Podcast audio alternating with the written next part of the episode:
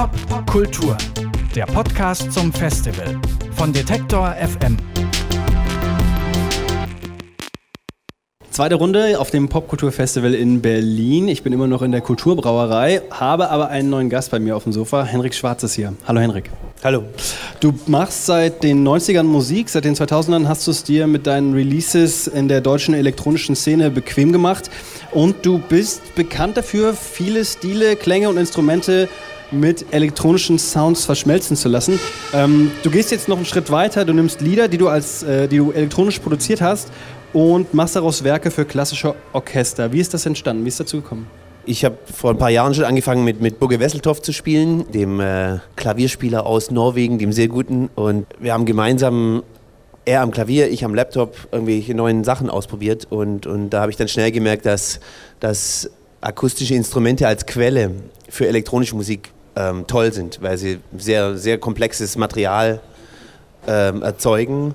Und, und für mich der irgendwie schon 15 Jahre mit, mit elektronischen äh, Instrumenten zu tun hatte, äh, war das in dem Moment interessanter als das, was es gerade so an neuen Plugins gibt oder so. Und, und deswegen fand ich es extrem spannend, akustische Instrumente zu verwenden und, und von dort aus dann weiterzuarbeiten. Und dann kommt man irgendwann auf die Idee, auch direkt für die zu schreiben. Also Klavier ist da vielleicht auch ein Stück weit interessanter als ähm, das Saxophon-Sample. Hattest du schon immer eine Leidenschaft für klassische Musik?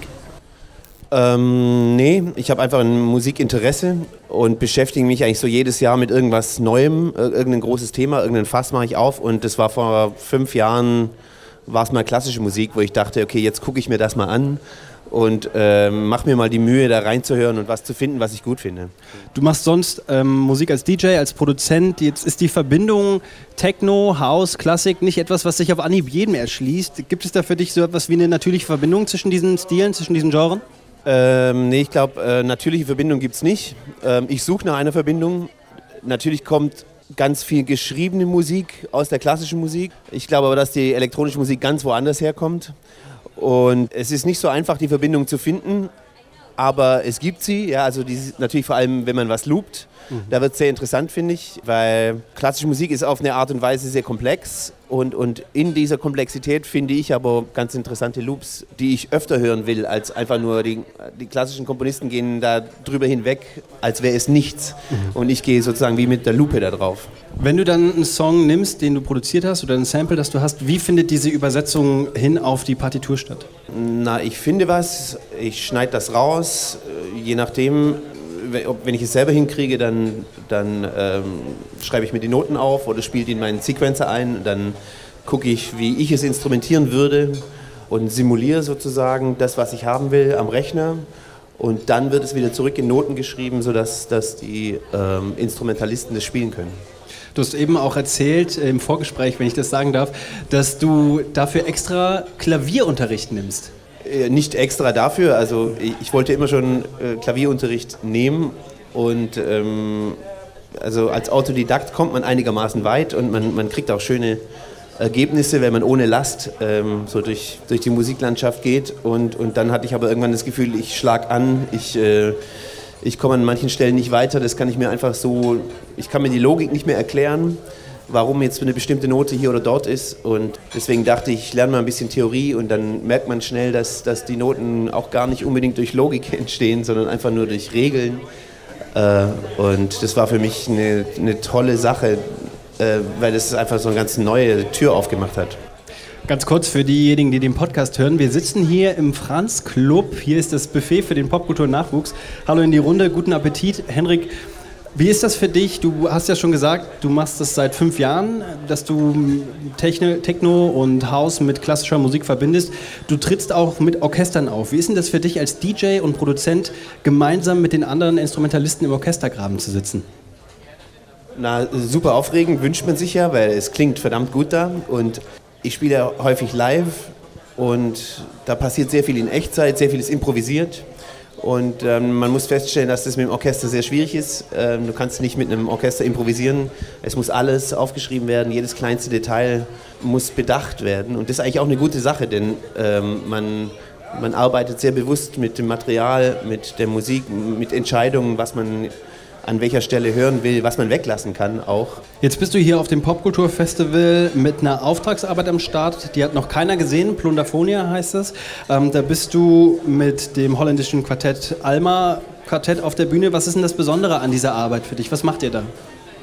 Na, was wir machen, wir, ähm, ich habe mich durch 700 Streichquartette gehört die letzten fünf Jahre ähm, auf irgendwelchen Flügen und wenn ich Zeit hatte, weil ich fand, dass es sehr, sehr viel ganz tolle Momente in dieser sehr alten Musik gibt. Ähm, und ich habe dann Sachen angehört von ungefähr 300 Jahre alt bis heute und dort ganz, ganz viele kleine Schnipsel gefunden, die ich, die ich ganz spannend und relevant fand. Und, und dann kam irgendwann die Idee, die neu zusammenzusetzen zu irgendeinem neuen Stück. Also so eine Art granulare neue Komposition aus alter Komposition. Und ich habe schon ein Album mit äh, dem Alma Quartett aufgenommen, das ist schon fast fertig.